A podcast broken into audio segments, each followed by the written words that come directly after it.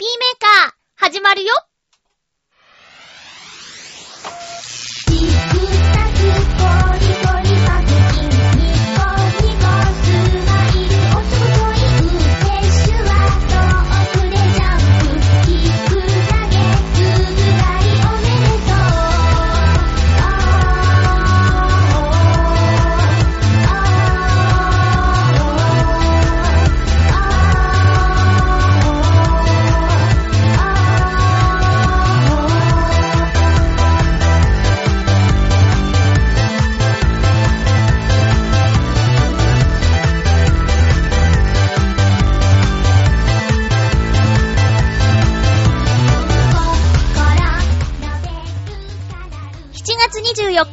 日、まゆっちょのハッピーメーカー。この番組は、ハッピーな時間を一緒に過ごしましょうというコンセプトのもと、ちょあへよ .com のサポートでお届けしております。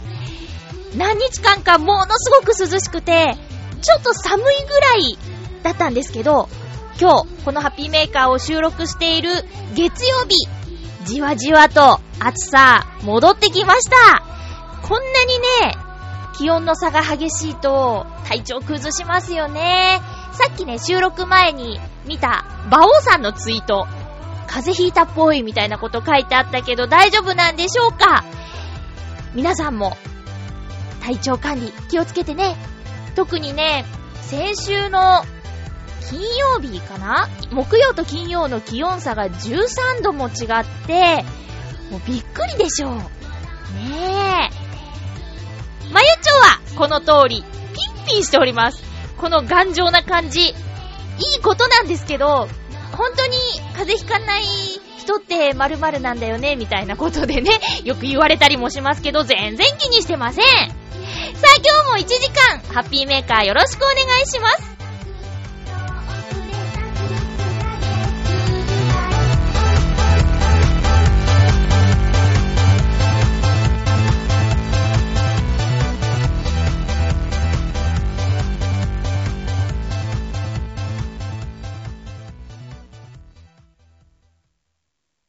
改めまして、ハッピーまゆちょこと、あませまゆです。もう冒頭から愚痴っていいっすか？もうね、大変だったんですよ。本当はね、12時ぐらいから収録開始したかったんですけど、今もう、13時半。何ですかこの、時間の、過ぎっぷりは。あのね、えー引っ越しをしたっていう話は先週もしたんですけども、一人暮らしをするにあたって、まあ、ねえあの、もろもろ節約をしようということでですね、一人暮らしをしている友人からのアドバイスのもと、インターネットの、なんて言うんですかね、回線を部屋に引かず、あの、ポケット Wi-Fi を使えば、なんとかなっちゃうんだよ、みたいなことで、それを実行してみたんです。で、私はあのソフトバンク、もうずっとソフトバンクなんですけど、えっ、と、なので、ソフトバンクのポケット Wi-Fi を購入しまして、で、今ね、二つ出ているのかな？んか 3G ってやつと 4G ってやつが出ててね。まあ聞いたところによると、あの、4G は、の方が、ちょっと、たどたどしいけども、あの、4G の方が、早いよみたいなアドバイス。ただ、えー浦安市は今のところ 4G のエリアではなく、3G のエリアです。でも、使えます。ということで、えー、使、それを買ったんです。でね、えっ、とね、外出先、えー、とかに持ってって、Wi-Fi の無料のエリアじゃなくても、そのポケット Wi-Fi があることにより、サクサクと iPhone を使ったりしていたんですよ。では、なんて便利なんだろう。そして、いざ、引っ越しをしまして、部屋に、えー部屋で使ってみようと思ったところですね。もう全然入らないというね。これは何なんですかねあの、どうしたらいいんですかねで、あー、なんですかねたまに入るんですよ。だから、とりあえずノートパソコンの設定もして、で、その時ものすごくサクサク使えてたんですよね。で、よし、これで、あのーいい感じだぞ、ということで、今日も、あのーノートパソコンでいただいたメールを編集して、プリントアウトしようと思って、えー、いたんですが、今日は全然、繋がらない。なんでかな？ねえ。前回のハッピーメーカーも、その、前回はね、プリンターがない関係で、えっ、と、iPhone に届いたメールを、ちょっとメモの方にね、移して、で、懸命に誰々さんからの、普通歌とかテーマトークとか入れといてわかりやすくして一応読んだんですけど、やっぱりね、あの紙の方が好きなんです、私。好き嫌いじゃないですけど、とにかく、まあ、読みにくかったんですよね、iPhone だと。で、今日も、ああ、もうプリントアウトできないと思ったら、なんとか iPad で受信できたんですよ。で、あ iPad で受信できたということは、じゃあ iPad のメモ帳の方に、先週と同じようにメッセージを移しておけば、こう画面が大きい分ね、まあ大体3倍ぐらいの、えー、画面になるので、読みやすいかなということで、えー今週はですね、先週より進化して、iPad でいただいたメッセージを読ませていただきますね。ただ紙で読みたかった。で、えーと、7月25日から、プラチナバンド開通、随時開通っていう CM を今、スマップさんがね、やってます。トゥルットゥルットゥルットゥルって言ってチラシをこうバーって巻いてる CM。もうね、あれでダメだったら、もうネット引くしかないよね。だってさ、チョアヘヨに番組送るのとかどうしたらええねんって感じでしょ？ねえ、ネットの環境がない状態っていうのはかなり痛いので、で、今ね、あの、お世話になっているというか、通っている学校で課題がね、こうネット上にアップされて、それをダウンロードして練習してきてね、みたいなこともあるので、環境がないのはね、相当痛い。うん。昔はね、インターネット、昔はねっていうのもあれですけど、なんかさ、ダイヤル回線とかでさ、あの、一月何時間までパックとかあってね、ちょっと時間を気にしながらというか、私はそんなに、あの、頻繁に使ってた方じゃないので、ギリギリどうのこうのみたいなのはなかったけど、それでもね、まあ今思えばよ、チョアヘヨの番組聞いたらもう、イタジェランなんて1時間半オーバーでしょ？今週は、もっと長いらしいじゃないですか。史上最長の番組になっちゃった、みたいなこと言ってましたけど、それでもう一月のね、あの、使用量超えちゃうよっていうような時代もあったけど、今はもう固定で使い放題みたいなやつもありますからね。そしたらもうお世話になってる j イコムさんにお願いするしかないよね。という感じで冒頭から愚痴ってしまい、そして、プラチナバンドほんと頼みますっていう感じで、えー、皆さんのところはどうでしょうかまあ、なんだかんだ言っても、浦安は千葉県ですからね。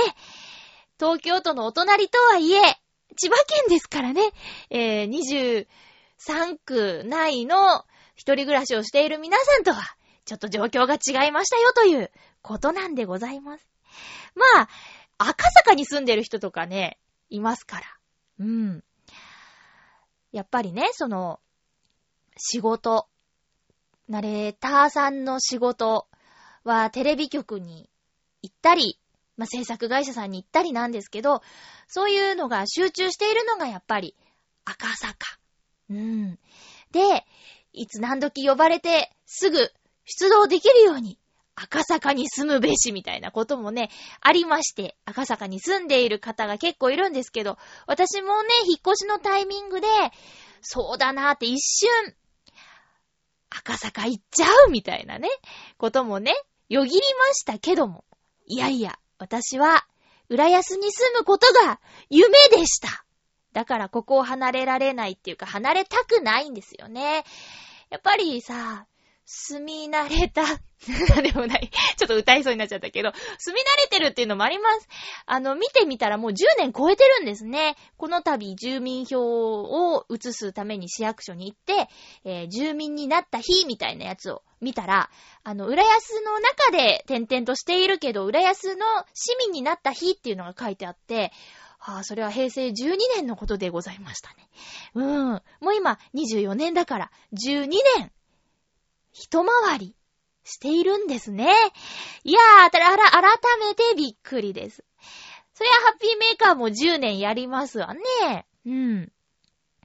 そんなこんなですよ。あ、でね、愚痴から始まったんですけど、もう一つは、ちょっと話したいことがあって、気になる人が、つい昨日のことですね、日曜日、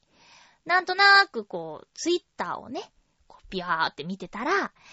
ツイッターって、フォローしてない人のつぶやきも、自分がフォローしている人がリツイート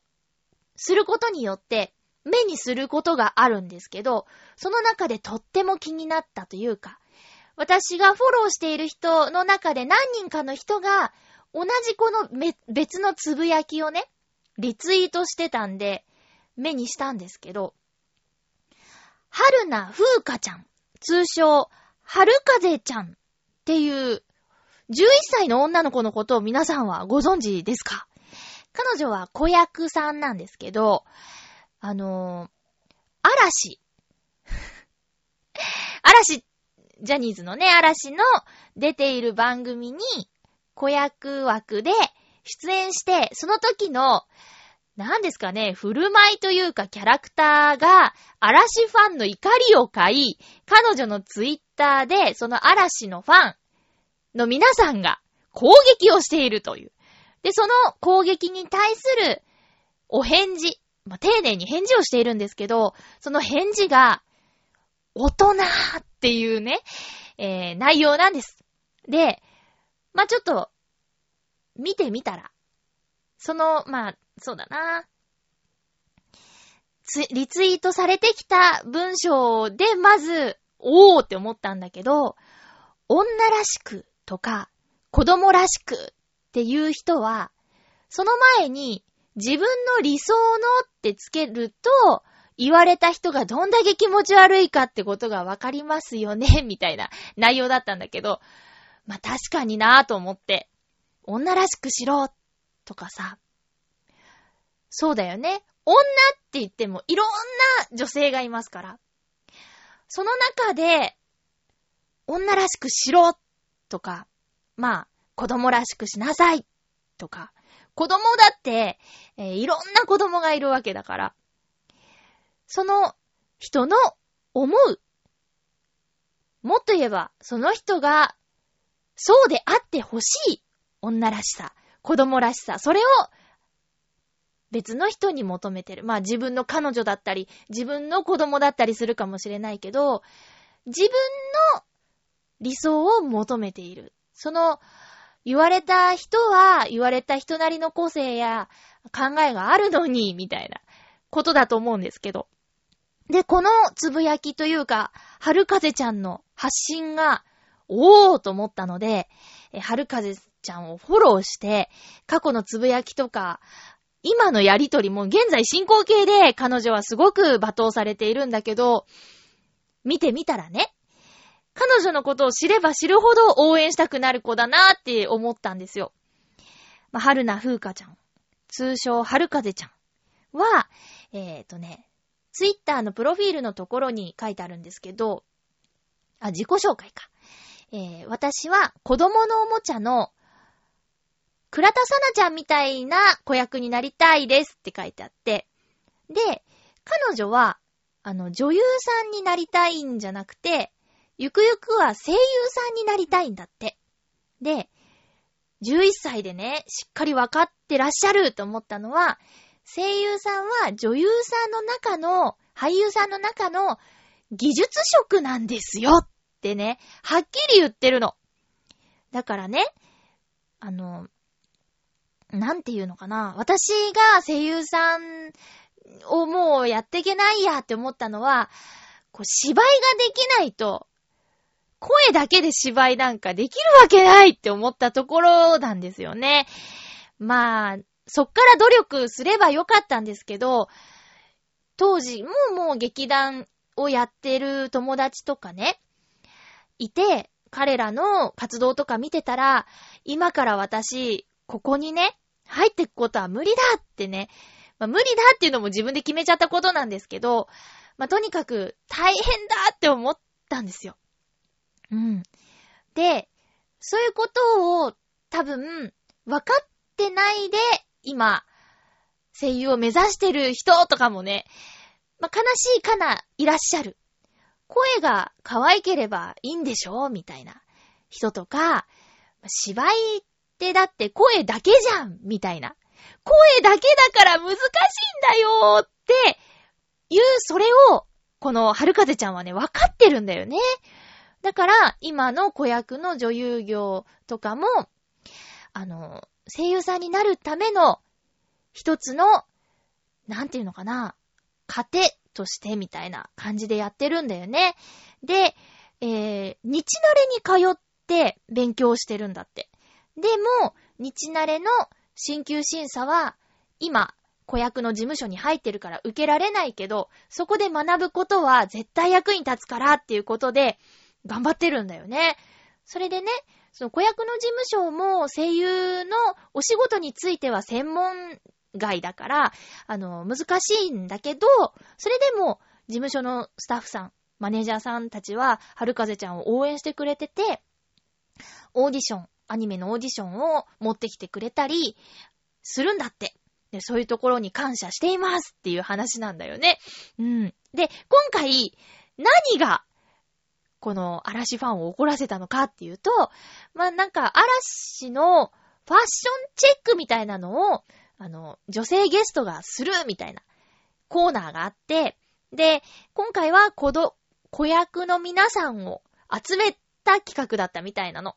で、その、うーん、その集められた子役の中で、はるかぜちゃんは、辛口のコメントを嵐に対してするっていう感じだったんだよね。うん、見てないけど、どうやら。で、あの、辛口のコメントをしたことが、ファンの人がね、怒ってるんだよね。でもさ、みんながね、素敵です、素敵ですって言ってたって、コーナー成立しないじゃないですか。ここはさ、素敵ですって褒めて、褒めるコーナーじゃなくて、なんか、いけてないって言われた嵐の皆さんのガーンってする顔とかが面白いんじゃないの？みたいなことをね、はるかぜちゃんが言ってるの。うん。で、見てるファンの人はね、あの、なんだろうな、嵐と共演できただけで喜べみたいな感じで書いてあるんだけど、それに対してはるかぜちゃんは、そんなね、共演できただけでね、喜んでるようじゃあ、それはミーハーのやることで、私は仕事としてあそこに行ったんだから、みたいなこととかをね、言ってて、もう、11歳だよみたいな。で、そのね、攻撃をしている方の中には、その、私は、とかの接続詞の和を、小さい、わいうえおの和で書いてたりするの。それに対して、はるかぜちゃんは、まあ、語尾とかはね、キャラクターで、ぬんとか書いてあったりするし、あと一人称はね、僕なんだけど、それは、あの、ウテナっていうアニメが好きで、それに影響されてるらしいんだ。うん、だからそういう言葉遣いは置いといて、あの、接続詞とか、そのね、小さい、あにするとか、なんかそういう書き方はしてないの。うん。だけど、その、攻撃をしてきてる人は、日本語がおかしいんだようん。だからなんかね、仕事に対する姿勢とか、あと、そこまで言わしちゃうの？みたいなことがあって、例えばその、攻撃をするポジションで呼ばれてるっていうのも分かってるし、で、本番前には失礼なこと言っちゃうかもしれないけど、よろしくお願いしますって挨拶に楽屋に行って、で、終わったら、今日はありがとうございました。結構言っちゃったけど大丈夫でしたか？ってご挨拶してますとか言うの。そんなのさ、テレビの中のこととね、現実とね、混同してる大人たち、痛いよねーと思って、なんかちょっと、なんだろう、11歳で子供だけど、内側、精神面はとっても大人で、で、周りで騒いでる、まあ、ファンの皆さんは、ファンすぎておかしくなっちゃってるのかね。うーん。ねえ。なんかさ、なんか、なんだろうと思って、この状況、変なのってね、不思議だなぁと思って、とにかく、春菜風花ちゃんを、がとても気になる存在になってしまって、うん。で、その、なんだろうな、その、攻撃に対してもね、丁寧にね、そう説明するんだよ。それもすごいよね。っていう、話。私はなんか、すごくこの子を、応援したくなっちゃった。その声優志望だっていうところも、ちゃんと分かって、その、しっかり、ちゃんとした声優さんになりたい。まあ、ちゃんとしたっていうのもおかしいか。息の長い声優さんになりたいっていう、その気持ちとかも、すごいなぁと思って、これから、応援したいなぁって。うん。私、11歳の頃そこまで考えてたかって言ったら、疑問だなぁって。まあ、興味を持ち始めた年齢なんだよね、声優さんっていう職業に対して。うん。だから、なんだろう。まあ、とにかく、気になる存在で応援したいなと思っています。ちょっと長くなっちゃいましたけど。えーと、今日は、曲は、流さない方向でいきますか。えー、じゃあ、いつお便りを iPad で 読みます。難しいね。紙がいいね。さて、うーんと、はい。ありました。いやでも前回よりずーっと読みやすいですね。はい。えー、まずは、ふつおたでいただきました。コージアットワークさん、ありがとうございます。まゆっちょハッピー、ハッピー事故のお加減はいかがですか？そう、先週お話ししました。自転車で、転んでしまったんです。えーもう大丈夫ですよ。あざもね、ほんと消えた消えた。これはさ、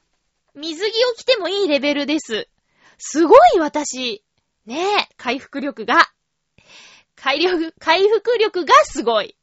うん。え長雨や豪雨の後など、道路の端には、雨水が運んだ小さなガラスの破片など、自転車のパンクの原因になるゴミが溜まっていることがあります。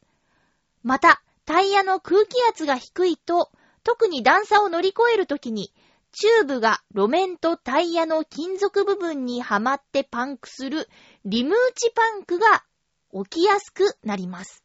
走行中のパンクはかなり危ないので、激しい雨の後の路面やタイヤの状態にはくれぐれもご注意ください。昔、自転車のダウンヒルにはまっていた時は、ヘルメットにエルボーパッド、ニーパッド、フェイスガード、首と背骨を守る頸椎ガードスーツを着込み、専用の自転車で山を転がり落ちていましたが、へえ、これだけの装備をしていても、転倒して怪我をする人がたくさんいました。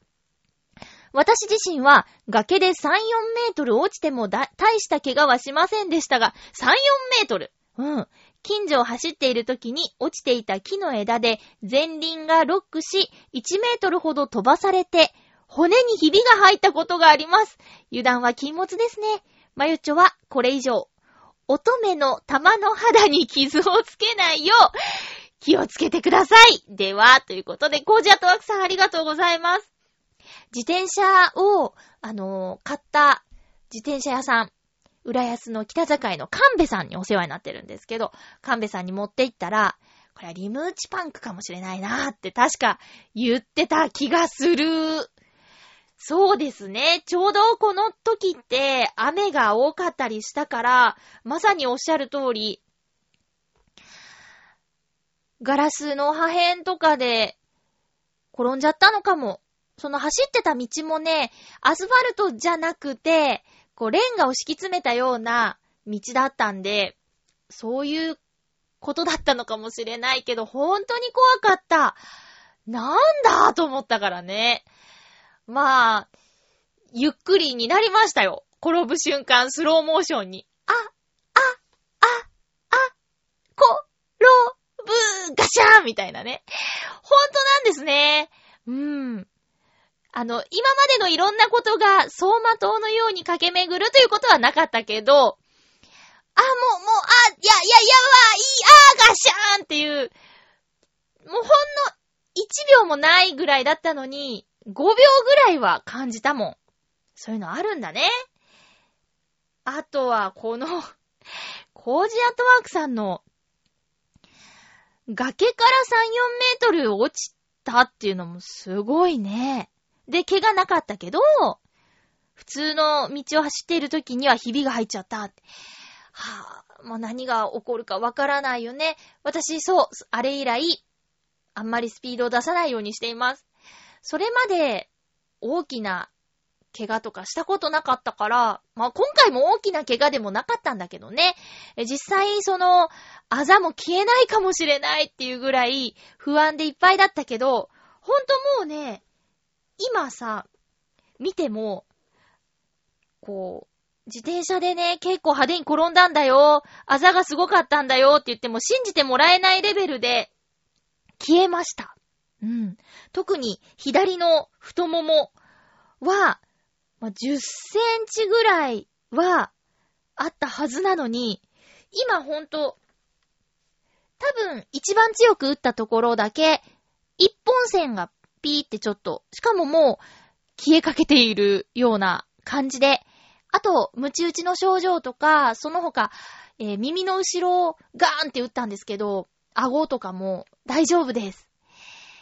私強い子だね。うん。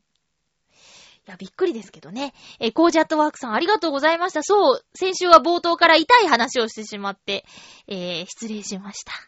心配をかけてしまってすいません。もう本当に、えー、バリバリ元気です。さて、じゃあ、コーナー行きますかね。コーナー。うん、行きましょう。ハッピートーク今回はハッピートークに一通だけお便りいただきました。え、500回目以降、こんなコーナーをしておくれーっていう、えー企画提案募集、リスナーさん頼みの企画大募集のコーナーということだったんですが、そう、一通だけいただいてます。嬉しいな。ありがとうございます。まあ、今までもね、何回も、この、なんだ、区切りの時には、どんな企画やったらいいですかねって、皆さん頼みで来たんですけどね。今回もいただきました。ハッピーネーム、フクロウのキスさんです。ありがとうございます。まゆっちょさん皆様、ハッピー、ハッピー。今回のテーマ、500回目以降でやってほしいことについて。私の場合は、今のままで十分楽しませていただいているので、特に新しいことについて希望はありません。お役に立てず申し訳ないです。とんでもない。あえて番組のコーナーについての希望を申し上げるならば、新しく始めることとは反対のことですが、テーマトークのコーナーを残していただけると嬉しく思います。毎回テーマを考えるのは大変だと思いますが、お話しする話題が明確だとお便りしやすく感じます。それでは、ということで、フクロウのキスさん、ありがとうございます。もう、本当に、嬉しいお便りでした。今のままで楽しいよっていう。うーん。いや、まあ正直ね、悩むところなんですよ。まあ、ずーっと、あ、500回が近いなって感じた時から、さあ、どうしようと。まあ、ぶっちゃけって言うと、500回で、ハッピーメーカーを終えようかなっていうのも考えてたことの一つなんですよ。うん。それはね、うーん。私割と白か黒かみたいなね、グレーが嫌だなって思うタイプの人なんですよ。まあ、今までね、聞いてくださった人とかも、私のトークを聞いて、別にどっちでもいいじゃんって思う人もね、結構いたと思うんですけど、私そうなんですよね。あの、人に言われて気づいたんですけど、まあ、言われて確かにそうだなーって。まゆちょってし、どっちかって決めたがるよねーって。うん。グレーゾーンがあってもいいんじゃないのーっていうことをね、言われて、ああ、確かにってね、思うんですけど、まあ、そうですね、500回で、うーん、終えようって思ってたのは、割と前からなんですけど、それも一つありだなという、500回以降、じゃあ続けたとして、じゃあどこまで続くんだろうとかっていうことを考えたっていうのもあるし、あとは、このままずるずるとやることが果たしていいことなのかとか考えていたんですよね。うん。それはね、ちょっとね、びっくりしたんですけど、今回、あの、お引越しをしている中で荷物整理をしている時にメモが出てきたんですけど、3年前に、どうやら書いていたっぽい、あの、メモに、ハッピーメーカーを2012年7月最終回って書いてあって、おー、びっくりって思って。で、そんなことも、まあ、自分の中で考えてはいたんですが、あのね、これはね、そう、学校でね、えー夜中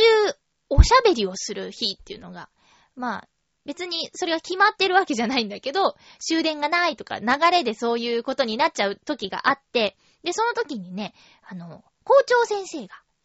いて、で、あの、どんな活動をしてるのかみたいなこととか、どんなことやってるんだみたいな話の流れだったとは思うんだけど、もうすぐ私のやってる番組が500回で10年やってることになるんですっていうお話をしたら、それでなんか仕事につながったのかみたいな。流れになってしまい、で、いや、特にそういうことはないって言ったら、もうやめてしまえ、そんなものはっつって、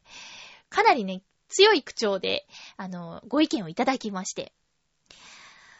そうかって、この方は、あの、大きな事務所でのマネージャー経験も長くあり、そして今、大手の事務所の社長さんでも、あらせられる方であり、その方が、そう言うんだったら、そうなのかもしれないみたいなことをね、思って、あの、チョアヘヨの方にも、500回で、あの、もう、おしまいにしようかなって考えているんですっていう気持ちを伝えるところまで行き、まあ、周りのいろんな方にもね、えー深く関わってた方にも、ハッピーメーカーを500回でやめようと思っているんですって話したりしてたんですよ。うん。で、まあ、リスナーさんにはね、そんな早々と言うのもね、えーなんか、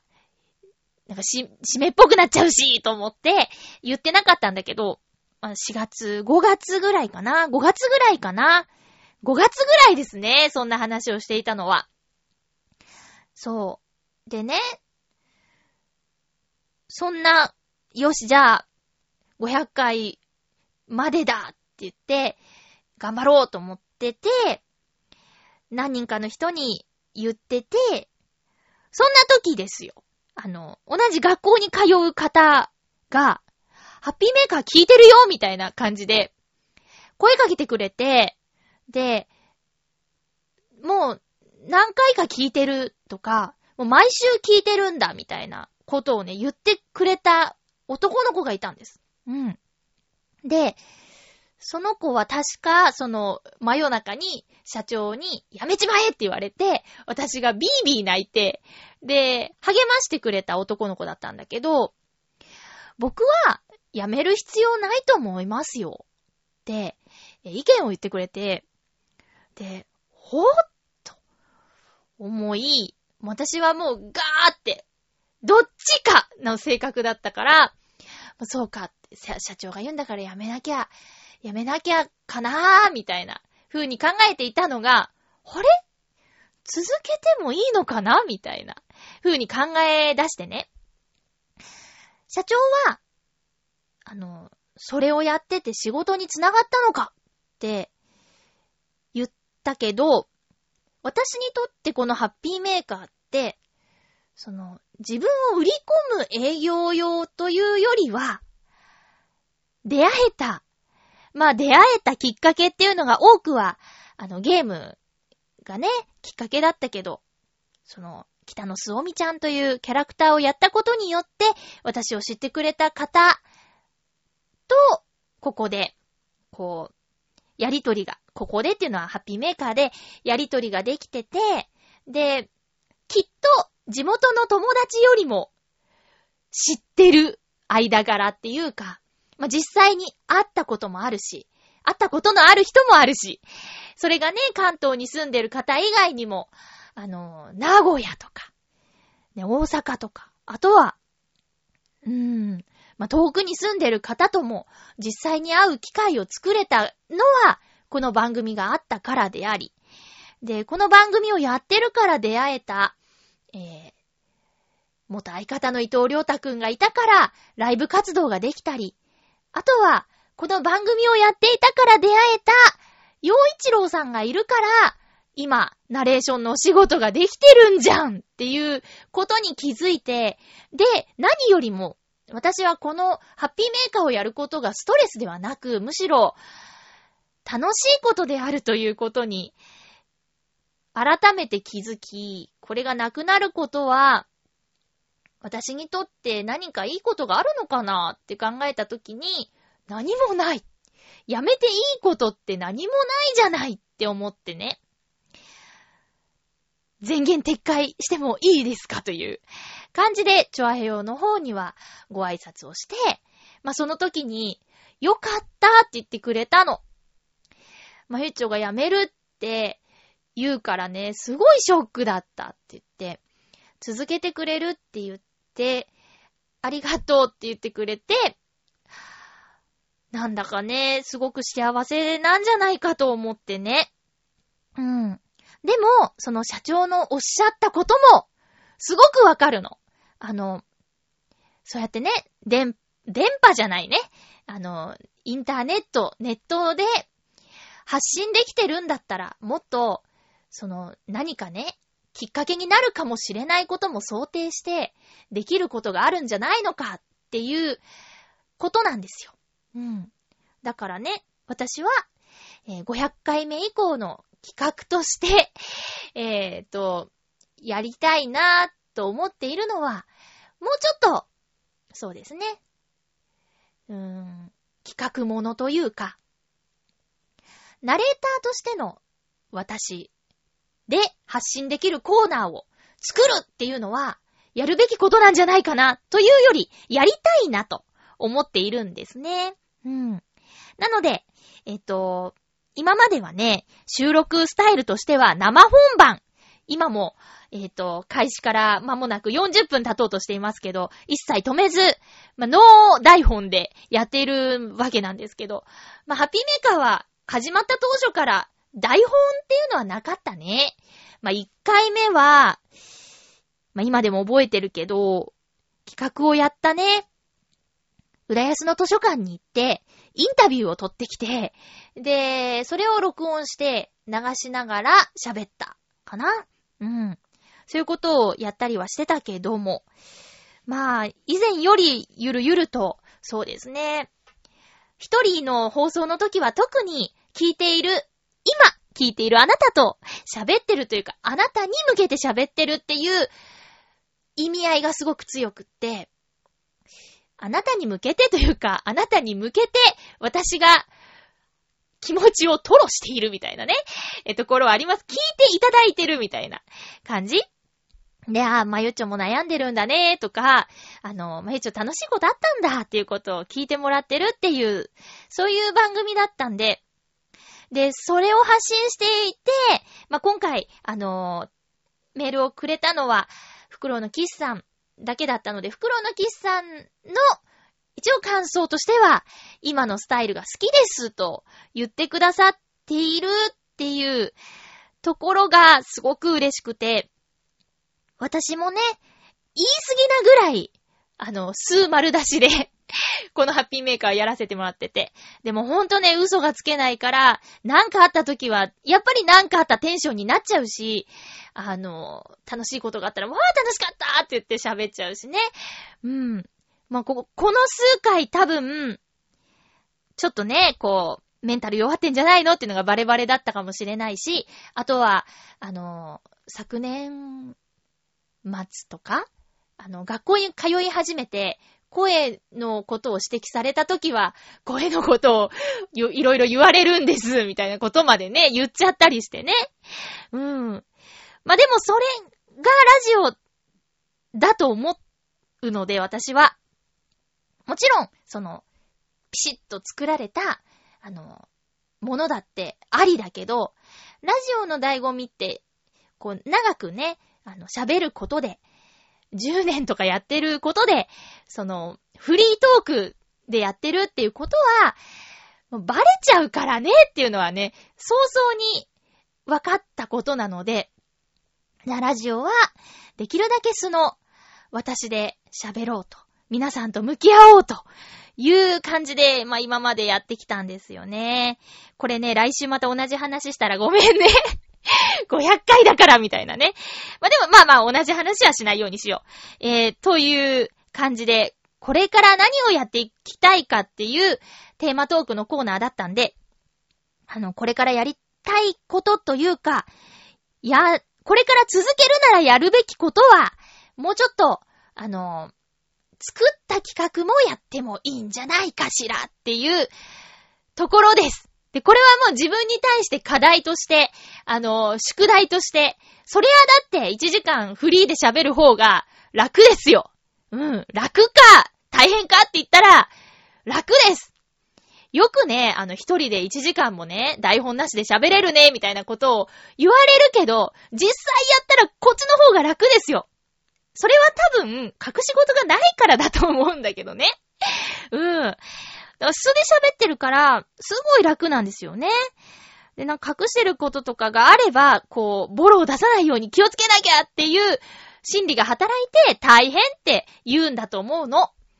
だからね、台本があった方が楽だとかね、あの、やりやすいっていう話になっちゃうと思うんだけど、私の場合は違うから、作る方が大変なのよね。だけどその大変だからやらないっていうのもおかしな話だから、まあ、毎週は無理でも、ちょっとずつ、できることをやっていこうかなって。それで、誰が聞いてるかわからないじゃん。ね？メッセージをくれる人だけが聞いてるんじゃないから、それこそ何か、なんだかんだで仕事につながってる場ではあるので、もっと、うん。もっと何かできることがあるならば、やっていきたいなっていう、ちょっと前向きにね、最近ちょっとね、ほんとね、メンタルがね、弱ってて、あの、しっかりしてなかった部分がね、多々あったのよ。うん、これはね、認めざるを得ないんですが、こっから、リスタートしたいなと。501回目からもうバーンと、ポジティブな、まゆっちょになりたいなって思ってるので、頑張っていきたいなと思います。袋のキスさんがすごく嬉しいメールを送ってくれたのもきっかけになり、ますます頑張りたいなと思っているので、頑張る頑張ってないやりたいなって、やりたいなって思えるので、これからもぜひよろしくお願いします。そして、来週の500回目、できれば、おめでとうの一言でも、今までね、メール送ったことないよっていう方とか、あ、ハッピーメーカーまだやってたんだとかね、ツイッターとかで知ってくれた方は、あの、ぜひ、メッセージを、ほんと一言でもいい。誰々です。おめでとうとか、お疲れとか、ほんと一言でもいいから、来週はまあ、今んとこね、ちょっとゲストは考えてない。こうやってね、熱く語りたいの、私。だからね、あのーゲストは、はじめましてのあなたや、もうずっとメッセージくれてるあなた、そして、えー、久しぶりのあなたが、リスナーさんがゲストっていう感じで、やりたいなぁと思って、そのゲストさんがいっぱい来てくれたら嬉しいなぁって。来週だけは、シャイなあなたも一言メッセージを、ツイッターでもいい、メールでもいいですから、えーよろしくお願いします。ということで、コーナーでした。ハッピートークのコーナーでした。そして、あ袋のキスさんの、あの、ご提案の通り、テーマトークは残しましょう。その、テーマを考えるのが難しいとは思いますが、っていうところまで分かってくださってて嬉しいよね。毎週のことなんで、これやったかなとか、これで皆さんメッセージくれるかなとか、結構ね、なんのこっちゃないことかもしれないけど、テーマ考えるのってね、割とね、大変なんです。でも分かってくれてるんだっていうこととか、あの、それでも送りやすいよって言ってくれてね、それがあることでメールやりやすいんでって言ってくれるので、ここは頑張らなきゃいけないところだなと思ってやっていきたいと思います。ちょっとまたまた長くなっちゃいましたけどもね、えーと、テーマトークのコーナーでした。それではメッセージご紹介します。メールいただいてるんですよ。ありがとうございます。よし、いきますよ。えー、っと、ふつおた、ふつおたを、あ、ちょっと待った。500回目について、水なぎさんからいただいています。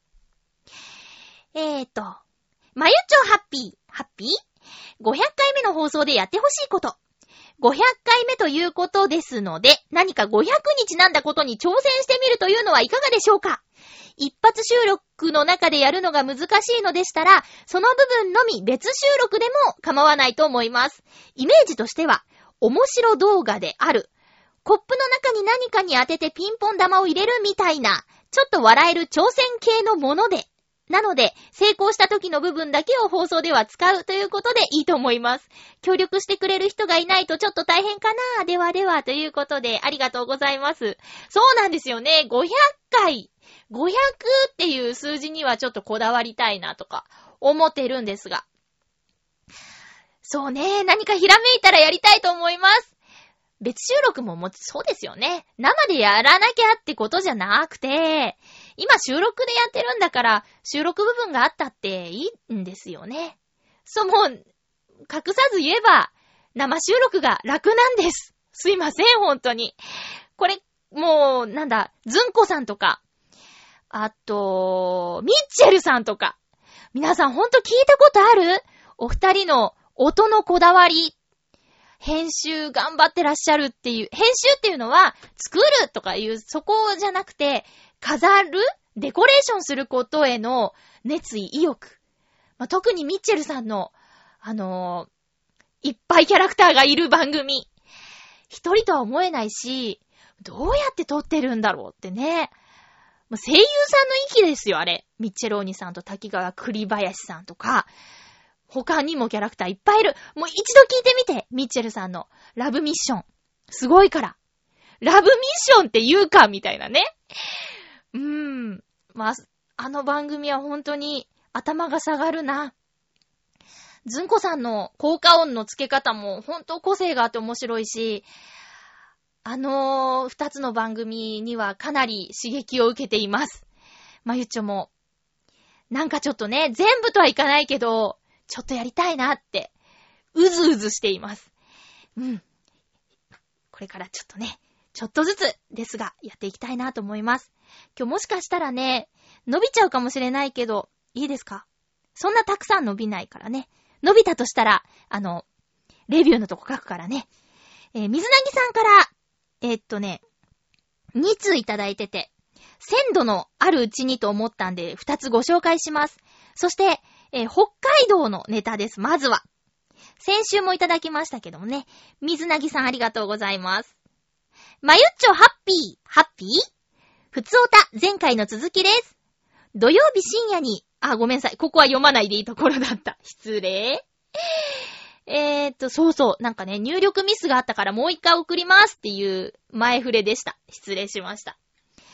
えーっと、初日はとっても美味しいエゾバフウニのウニ丼を食べることができました。その日は富良野のホテルに泊まったのですが、富良野は繁華街からとっ遠くて空が暗く、しかもこの日はとても天候が良く雲がなかったので、天の川を肉眼ではっきりと見ることができました。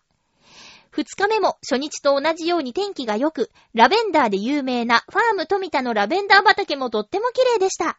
まさに先週、今週ぐらいが一番の見頃です。その後、美瑛で最近人気急上昇中の人気スポット、青い池。青い池。ここも天候が良いと水の色が映えます。火山からの物質が反応して不思議な色になっているのです。その後は友人たちと何箇所かラベンダー畑を見て回り、夕方解散。もともと今回の旅行は一泊二日の予定で、前後の、前後の工程は自由にカスタマイズするというコンセプトです。大人ですね。友人たちと別れ、私は旭川まで行ってそこで宿泊。3日目はルモイまで行って、幻の羊肉、プレサレサフォークの料理をいただいてきました。プレサレサフォークという東野湖サミットでも使われた北海道で一番美味しい羊の肉で、ヤギシリ島でしか生産されていないので、とても量が少なく、ヤギシリ島のお店以外には、ごく限られたお店に期間限定で出荷されているので、幻のと言われているんです。本当は、ヤギシリ島まで行きたかったのですけど、さすがにそこまでの時間はなかったので、事前にネットで調べ、数少ないお店を見つけ、今回行ってきました。いただいたのは、たたき、もも肉のステーキ、骨付きラムチョップでしたが、羊肉特特有の匂いがほとんどなく、でも食感や味はしっかり特有の美味しさがあって、なるほどと思うほど美味しかったです。というわけで、今回は美味しい食べ物を食べるのがメインの旅でしたが、とっても満足して帰ってきましたよ。また、北海道で美味しいものを食べ歩く旅をしてみたいですね。ではでは。ということで、写真、添付してくださってるけど、あのーファーム富田のラベンダー畑の写真とか、ポスターなんじゃないっていうぐらい綺麗だし、空もバッチリで、あと、青い池？ほんとすごいです。行ってみたいなぁ。天の川もね、見れるかどうか心配っておっしゃってたけど、な、まあ、まあ見れました。あの、見るパソコンや画面によって、全然見え方違うっておっしゃってるので、もっといいもので見ればもっと綺麗に見えると思うんですけど、なんとなくわかりました。でもさ、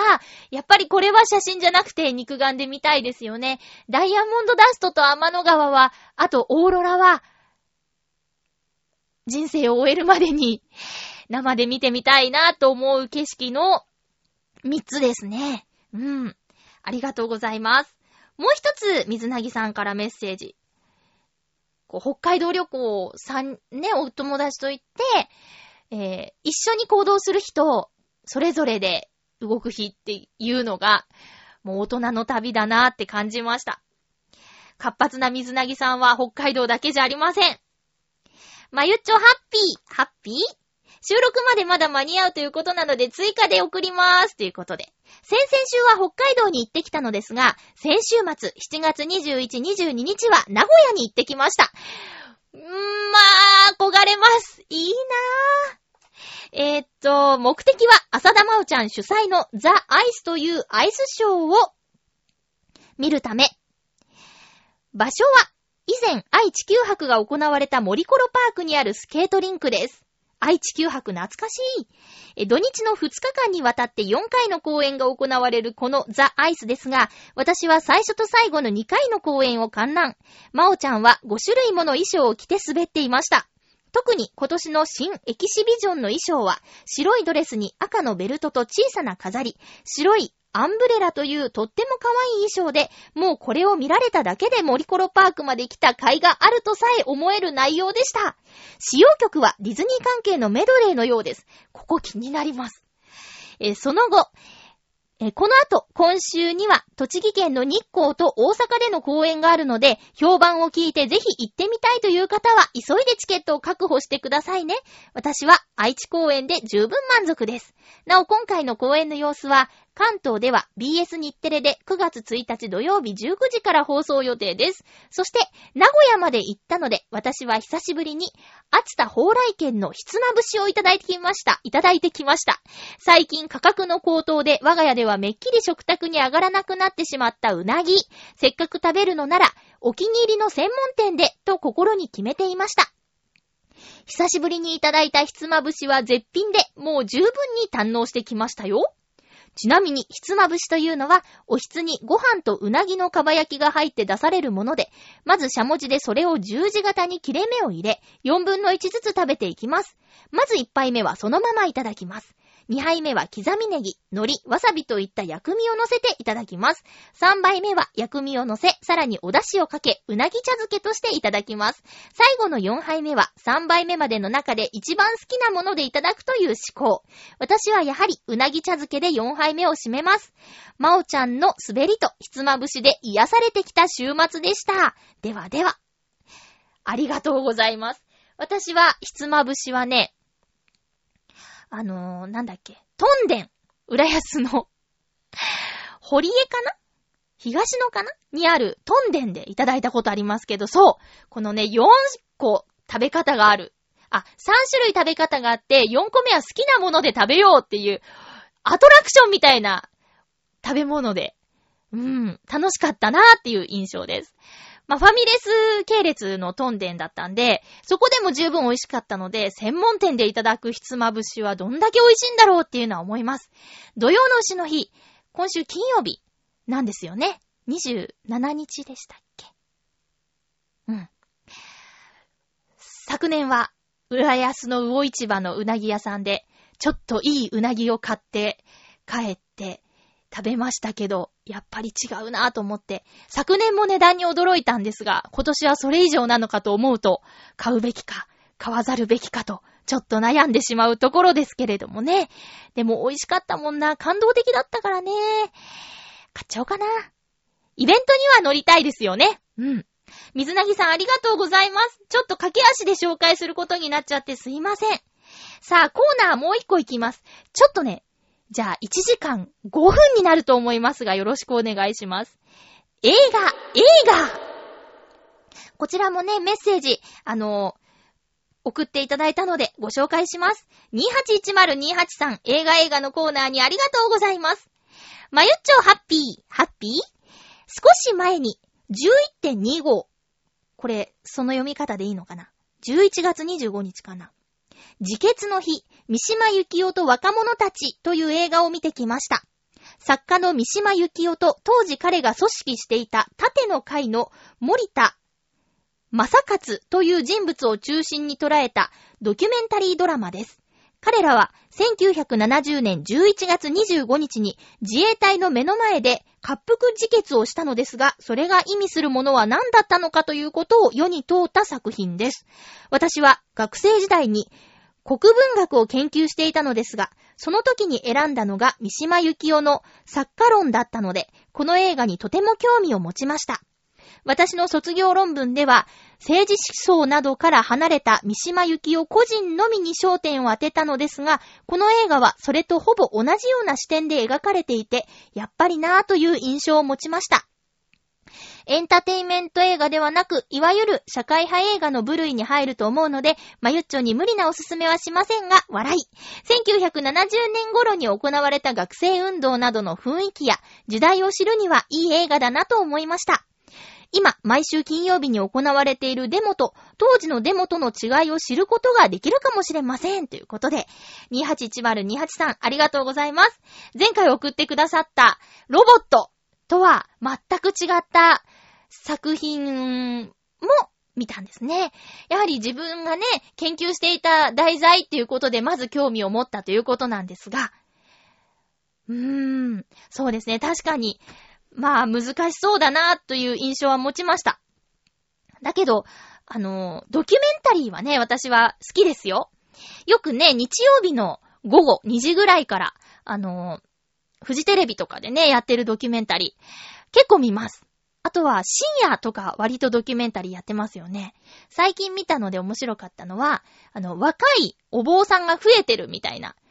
ボーイズビーなんとかとかね、いうタイトルがついてましたけど、ああいうのとか見るの好きですね。あと、ドキュメンタリーというジャンルで一応あるんだと思うんですけど、青春リアルっていう NHK の番組とか結構好きで見てて、あの、作られたものじゃない。わかんないですけど、まあドキュメンタリー。ドキュメンタリーだってね、カット割りとかさ、どういう、あの、撮り方をするかとかで結構ね、変わってきちゃうから、わからないですけど、まあ、こういうことをしている人がいるんだっていうことを知るいいきっかけになるなと思って。で、最近見たので、その、坊主さんのやつは夜中やってたんですけど、日曜の昼間やってたやつで気になったのがね、サーカス団解散しちゃうって言って、最後のピエロの女の子の話とか、それはなかなか面白かった。なんかそれもね、ちょっと、その番組の中で出てきた、あるシーンがちょっと問題になってニュースにもなっちゃってたから知ってる方もいるかもしれないんですけどね。うん。ドキュメンタリー映画、映画ね。あの、アースとかも一応ドキュメンタリーですよね。一応とか言ったらあれですけど。まあ、ドキュメンタリーですよね。うん。いや、映画は、そう、いろんなのがあって、私の友達がね、今まで全く、ジブリも見たことないみたいな男の子がいたんですけど、職場の同僚の影響で、すごく映画好きの人が入ってきたって言って、彼に勧められた映画をどんどん見るうちにハマっちゃって、年間、もう、もう数ヶ月で40本見たって言って、あと100本見るとか言ってたんだけど、週に4、5本見てるらしい。で、まゆちょおすすめある？って言われて、私は、じゃあキックアスを貸すよって言って、キックアスを、あの、レンタルしたんだけどね、えー、映画を見て、いろんな感性が磨かれて、なんか楽しいって言ってたよ、その子。もう今までね、全然見てなかった分、のめり込んじゃってるんだって。だから今度ね、ディズニーの映画とか、あと、ジブリのも持ってるから、どんどん貸すよって言って、その子とね、いろんな話ができるのも楽しみの一つなんですけどね。えー、281028さんどうもありがとうございました。さあ、次回の予告です。次回はいよいよ、500回目のハッピーメーカーです。